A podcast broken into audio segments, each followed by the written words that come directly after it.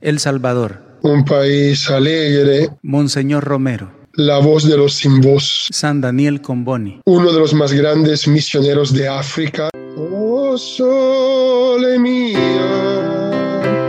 fai fronte a me.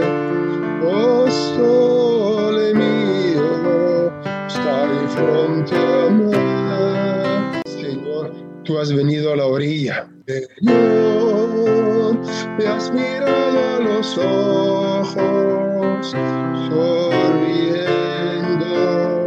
has dicho mi nombre. Comunidad Católica Virtual. Shalom hermanos, la paz del Señor, bienvenidos. Soy Mauricio Castro y esta es Comunidad Católica Virtual. En esta ocasión quiero compartir con ustedes la segunda parte de esta interesante entrevista con el sacerdote misionero comboniano, Padre Fernando Madaski. Espero que la disfrute. Bien, buenos días con todos. Me da mucho gusto seguir compartiendo algo de mi vida misionera. Después de estos tres años en la promoción vocacional, se me pidió un servicio en la parroquia eh, en una periferia de Lima, en Chorrillos, la parroquia de los Doce Apóstoles, y ahí pasé siete años de mi vida misionera. Después de un año se entregó una parte de la parroquia al clero diocesano y nosotros como combonianos hemos empezado una parroquia nueva en la parte más alejada de la parroquia, que ahora se llama Cristo Misionero del Padre, un poco como se hizo con la parroquia de San Bartolo y nuestra parroquia de San Daniel Comboni. Fue una experiencia muy bella, muy intensa, de mucho trabajo pastoral. Eran años duros para el Perú. Era el tiempo de la guerrilla, de Luminoso. Mucha gente se venía de los Andes a Lima eh, en búsqueda de paz, de tranquilidad, de seguridad, de trabajo. Y la parroquia hizo un gran trabajo también de acogida, eh, de promoción eh, social, respondiendo también a las tantas necesidades de la gente. Lo que siempre me ha entusiasmado en América Latina, donde he estado en Perú, Guatemala, El Salvador, siempre ha sido el compromiso pastoral de los laicos en Perú también, realmente el, compromiso pastoral, el testimonio, la entrega, la manera de, evangelizar de los laicos, siempre me ha motivado, me ha, me ha ayudado muchísimo, porque claro, las parroquias en América Latina son parroquias grandes, numerosas, y si no hubiera la colaboración de los laicos, no se podría evangelizar, no, se podría llevar adelante un plan pastoral, llegando a tocar todas las realidades que conforman el territorio eh, social y geográfico de la parroquia. Por eso ahí en la parroquia Cristo Misionero del Padre se empezó este camino nuevo como parroquia, se trabajaba mucho como en San Daniel Comboni, con las comunidades eclesiales de base, con la catequesis, con la pastoral social, con la pastoral de salud, con eh, eh, promoviendo la formación de los laicos, porque donde he estado, yo siempre, una de mis prioridades era también esta, formar bien a los laicos desde el punto de vista eh, bíblico, eh, teológico, para que en primer lugar sirviera a ellos como personas y también para que su pastoral fuera una pastoral calificada. Estos siete años que pasé en Perú fueron muy, muy bellos, muy enriquecedores para mí. Claro, era más joven, tenía más salud, también dedicaba mucho más tiempo, compartía más vida con la gente Y después de ahí mis superiores me pidieron de volver a Italia para un servicio aquí en Italia. Eh, vine a Italia, trabajé tres años con los jóvenes, siempre la promoción vocacional, y dos años eh, viví en un barrio de una ciudad del sur de Italia, Nápoles, con otro comboniano, un barrio muy pobre, muy conflictivo. Y ahí pues también compartí mi vida, mi vocación, evangelizando las familias, los jóvenes, los laicos y también aprendiendo mucho de esta realidad.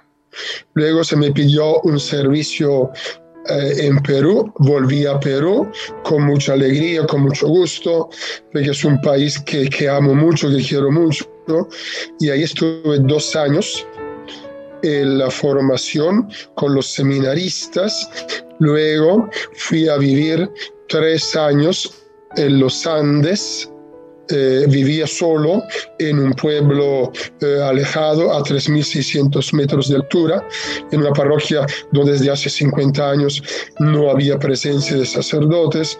Ahí yo no tenía nada, ni carro, ni moto, solo caminaba con mi mochila, cargando mi Biblia, lo necesario para celebrar la Eucaristía en los cantones, en los pueblos que visitaba y visitando los enfermos los ancianos. En los Andes de Perú, la mayoría de los que viven son personas mayores de edad, porque los jóvenes, por necesidad, por el trabajo, migran a la ciudad o a la capital o a las ciudades donde hay eh, minerías u otros trabajos. Después eh, también eh, pasé un par de años en la selva de Perú, una experiencia muy bonita con los indígenas no machinga, una realidad muy distinta, un idioma bastante difícil, para un lugar eh, realmente la, cultura, la vegetación, la realidad, una misión muy desafiante, una, una misión muy grande eran 6.000 kilómetros cuadrados, más de 80.000 habitantes, eh, con una presencia muy fuerte de narcoterrorismo. Pues ahí me enfermé, tuve que volver a Italia, me operaron el corazón y ahí me quedé en Italia tres años. Pues.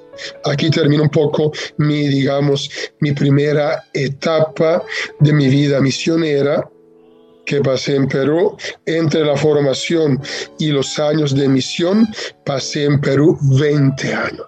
Un regalo de Dios, una bendición de Dios que nunca olvidaré porque ha sido mucho más lo que he recibido de lo poco que yo he podido dar. En la selva de Perú hay 64 grupos étnicos. Claro, el más numeroso son los Ashaninka, pero los Nomachiguenga, que son una etnia minoritaria, viven solo en este distrito de San Martín de Pangoa. Y luego de Perú estuvo en Centroamérica. Cuéntenos, por favor. Sí, después te dije, te dije antes, pasé tres años en Italia por motivos de salud, viví un tiempo en el sur de Italia, eh, también estuve casi dos años en Roma, fue una experiencia muy enriquecedora para mí. Luego mis superiores me enviaron a Centroamérica, llegué en el año 2013, en mayo, y fui a Guatemala, al departamento de Petén, a la misión de San Luis Petén una misión también muy grande. Ahí el 80% de los habitantes, que son alrededor de 60, 70 mil, eh, son maya quechí.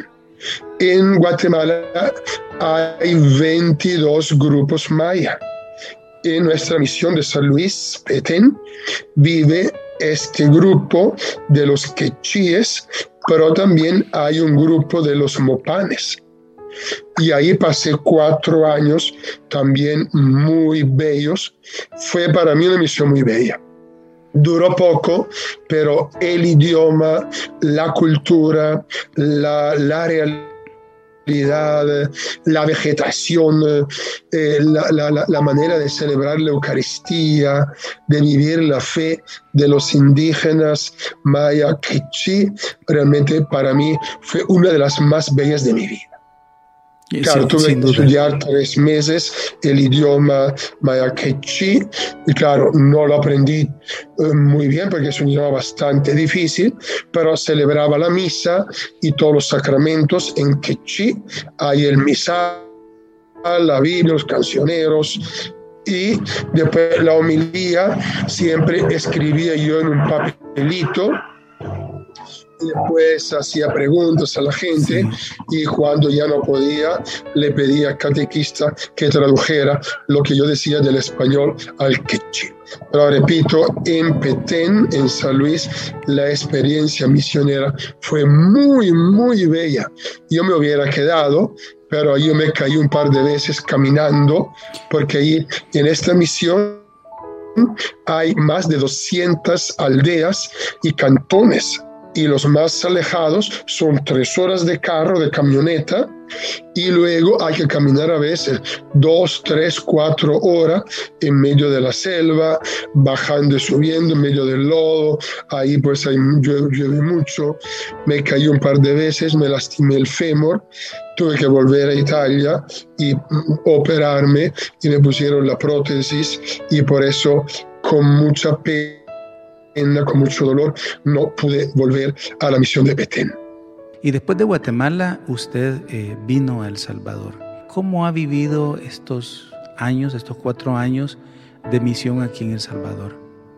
Sí, y después de, Guatemala, eh, mi superior me enviaron a El Salvador, a la parroquia San Daniel Comboni, pues llegué el 2 de junio del año 2017, pues y me quedé hasta el 20 de junio de este año, del año 2021, cuatro años.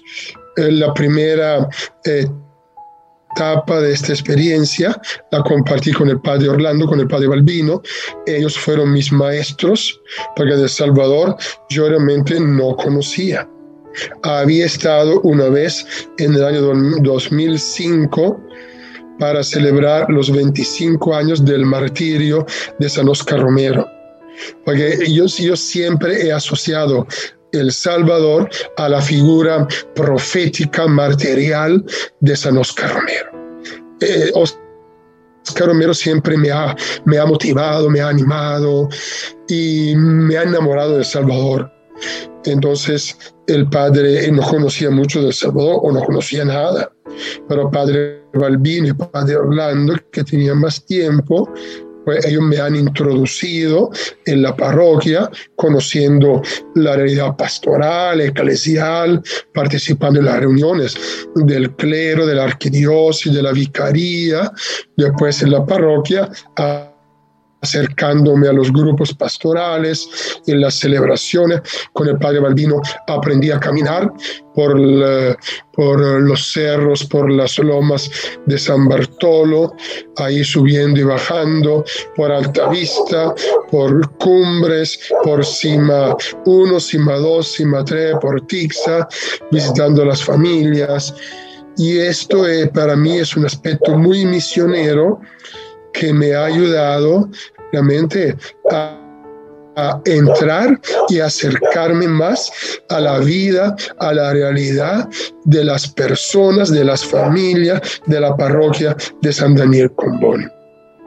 Con Padre Orlando también compartí mucho, él me ayudaba mucho a entender también eh, el, el, papel del laico en la iglesia eh, del Salvador, en la iglesia de Centroamérica.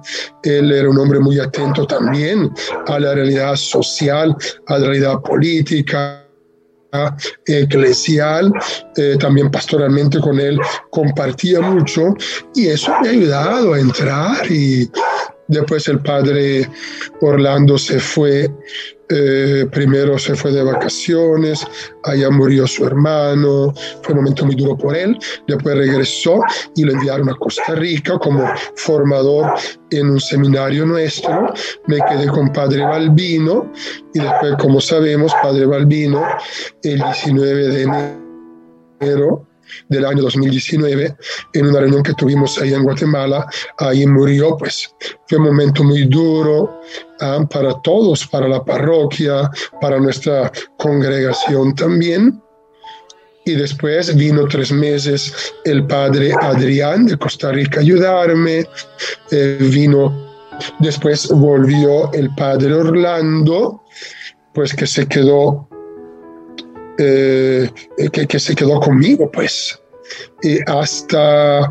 Eh, eh, noviembre del año pasado, luego vino un mes eh, el padre Carlos también de Costa Rica y después en marzo vino el padre Moisés Estacio de la Cruz, que ahora es el nuevo párroco de la parroquia San Daniel Comboni. Así que he compartido estos cuatro años con varios comunianos, pero también eh, he compartido mucho con los laicos en la parroquia San Daniel Comoni siempre una cosa que me ha llamado la atención ha sido, en primer lugar, el compromiso de los laicos y su formación. Son laicos preparados, que aman a la iglesia, que, que aman eh, su, historia, su cultura, sus raíces, su país, ¿ah?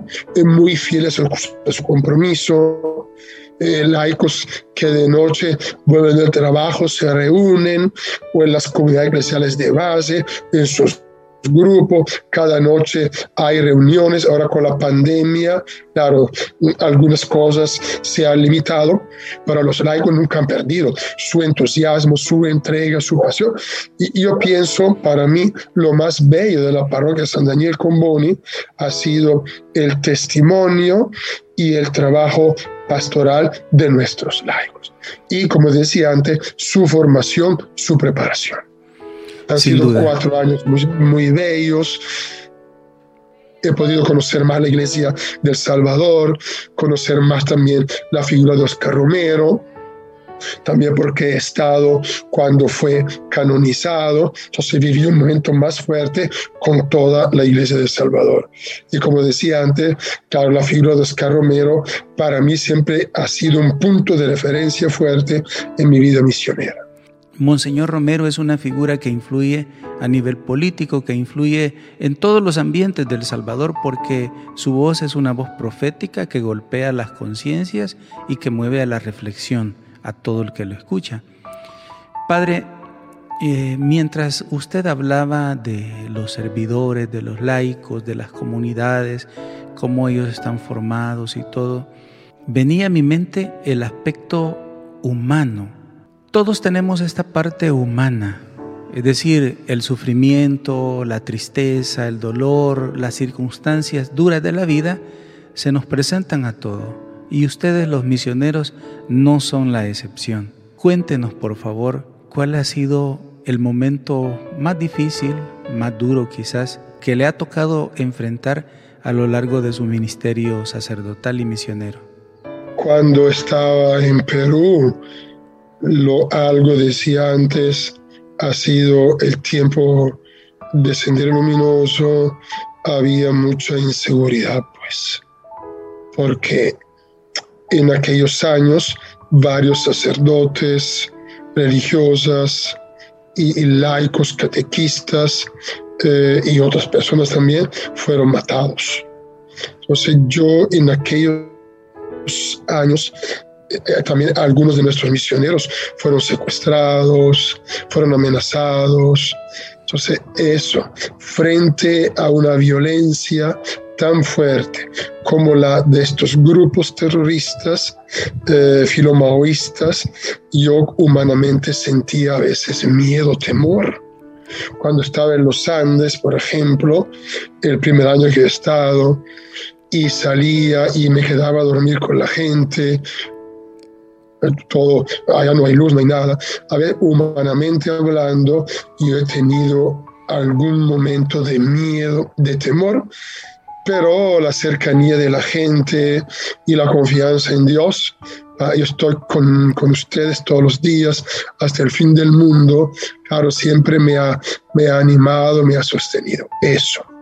Luego, humanamente hablando, sea en, eh, en Perú que en Guatemala, a veces la dificultad geográfica de movernos.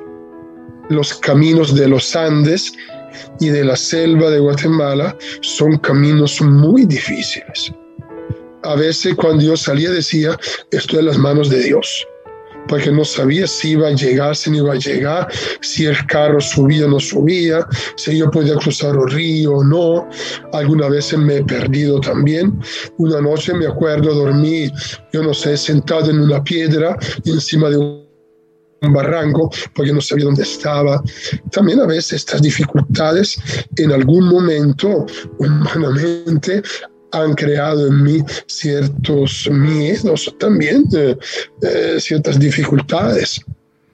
Y lo otro, lo de mi salud, pues, sobre todo en los últimos años que pasé en Perú, después en Guatemala, en El Salvador, desde que me operé el corazón, en mi salud siempre ha sido un poco precaria, un poco frágil, los pulmones tengo dificultad a respirar y ahora por eso con los superiores decidí también de quedarme en Italia porque necesito controles médicos periódicos y medicamentos que no, no consigo siempre eh, en El Salvador.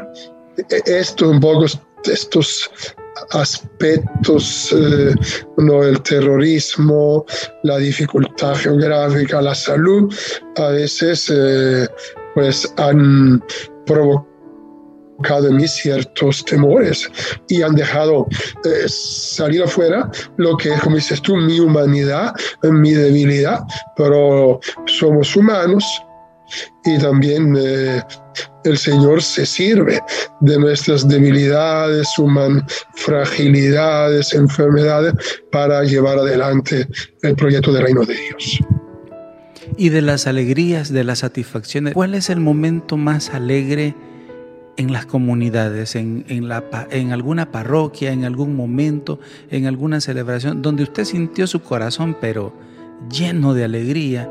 Ah, eh, en el Perú, seguramente eh, así, un momento así, digamos, muy, muy, muy significativo.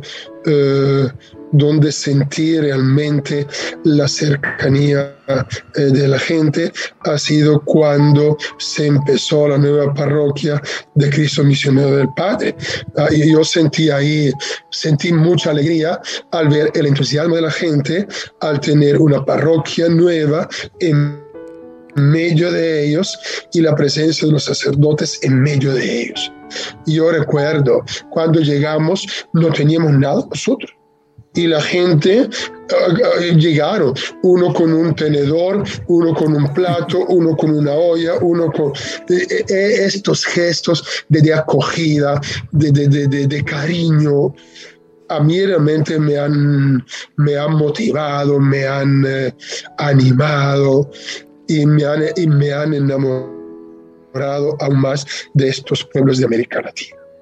Y después, una cosa que siempre me, me ha impactado cuando celebra nuestro cumpleaños, nuestro aniversario de sacerdocio, el cariño, la cercanía de la gente te ayuda a vivir mejor tu vida y a vivir mejor tu sacerdocio. Y que me ayudan a vivir también este momento no fácil de mi vida, pues. Sin duda ha sido una experiencia muy bonita, muy enriquecedora a la vez que le ha traído esos momentos tanto de alegría como momentos también un poco difíciles. Quiero enseñarle una palabra indígena nuestra, caite. Padre Fernando, ¿sabe usted qué es el caite? el caite es la sandalia.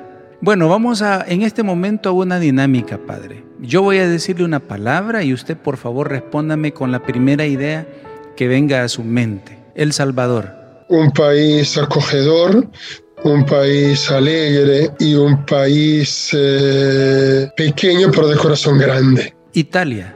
Un país rico de, de, de, historia, de arte, también de mucha naturaleza y, la presencia de Papa Francisco en Roma creo que es un regalo grande, grande de Dios. Monseñor Romero. Un profeta, un mártir, la voz de los sin voz. Iglesia salvadoreña una iglesia comprometida con su pueblo, como dice el plan pastoral arquidiocesano, una iglesia martirial, misionera y eucarística. San Daniel Comboni. uno de los más grandes misioneros de África y de la historia de la iglesia del siglo XIX. Papa Francisco. El Papa de la iglesia en salida, el Papa de los pobres, el Papa de la iglesia de Cristo. Yo tengo aquí ahora la posibilidad de tocar una melodía, a ver si la reconoce usted, Padre.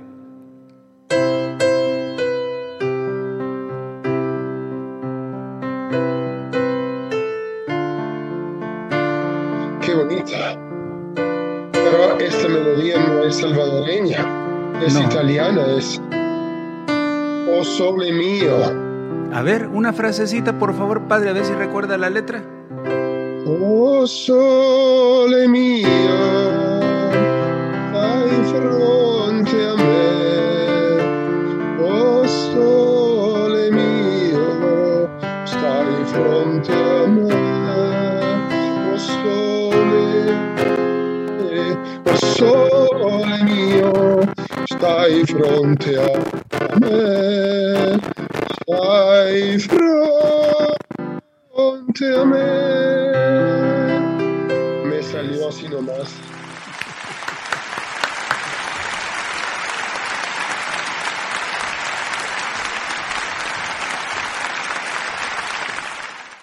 Vamos con este, Padre. Que vive El Salvador. Vamos con esta, a ver si recuerda cuál es.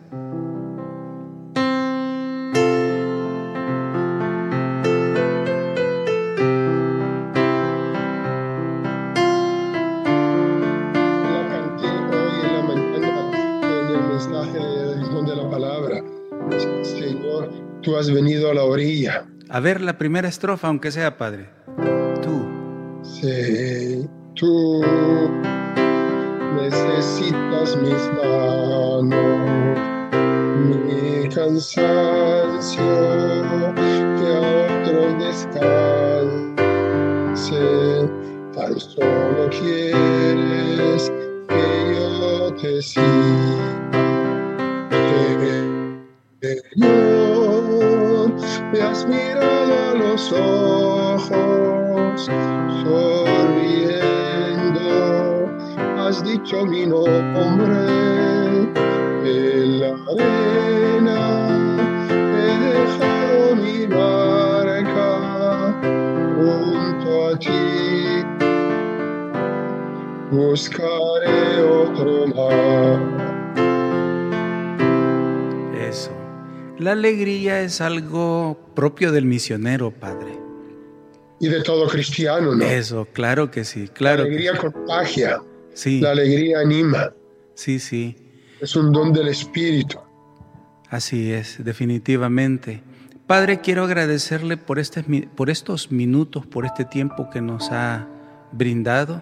Sé que ha abierto su corazón para compartirnos esto. Cualquiera que escuche su testimonio pueda sentirse atraído hacia la persona de Jesús. Nos dé su reflexión, sus palabras finales y posteriormente, por favor, la bendición a todos los que eh, van a ver este video. Mis palabras solo es decir gracias. Gracias a Dios, a Jesús, que me ha llamado. La vocación es un don. Gracias a Dios por el don de la vocación sacerdotal y misionera. Es el don más bello que Dios me ha hecho en mi vida. Gracias a mi familia, porque de ellos he recibido, como decía, eh, la semilla de la vocación, el don de la fe. Gracias a, a mi pueblo, donde yo me he forjado, donde yo he crecido. Y gracias al pueblo de Perú, al pueblo de Guatemala y al pueblo salvadoreño por haberme permitido de caminar con ellos y por haberme acogido como un hermano, como un amigo, como un compañero de camino. Los agradezco muchísimo, nunca los olvidaré, son parte de mi vida. Yo oro cada día por ellos, por ustedes, y ustedes oren siempre por mí. El Señor esté con ustedes y con tu espíritu. por intercesión de San Oscar Romero y de San Daniel Comboni, nos bendiga el Dios de la vida, que es Padre, Hijo y Espíritu Santo. Amén. Amén. Comunidad Católica Virtual. Beato Carlo Acutis ruega por nosotros.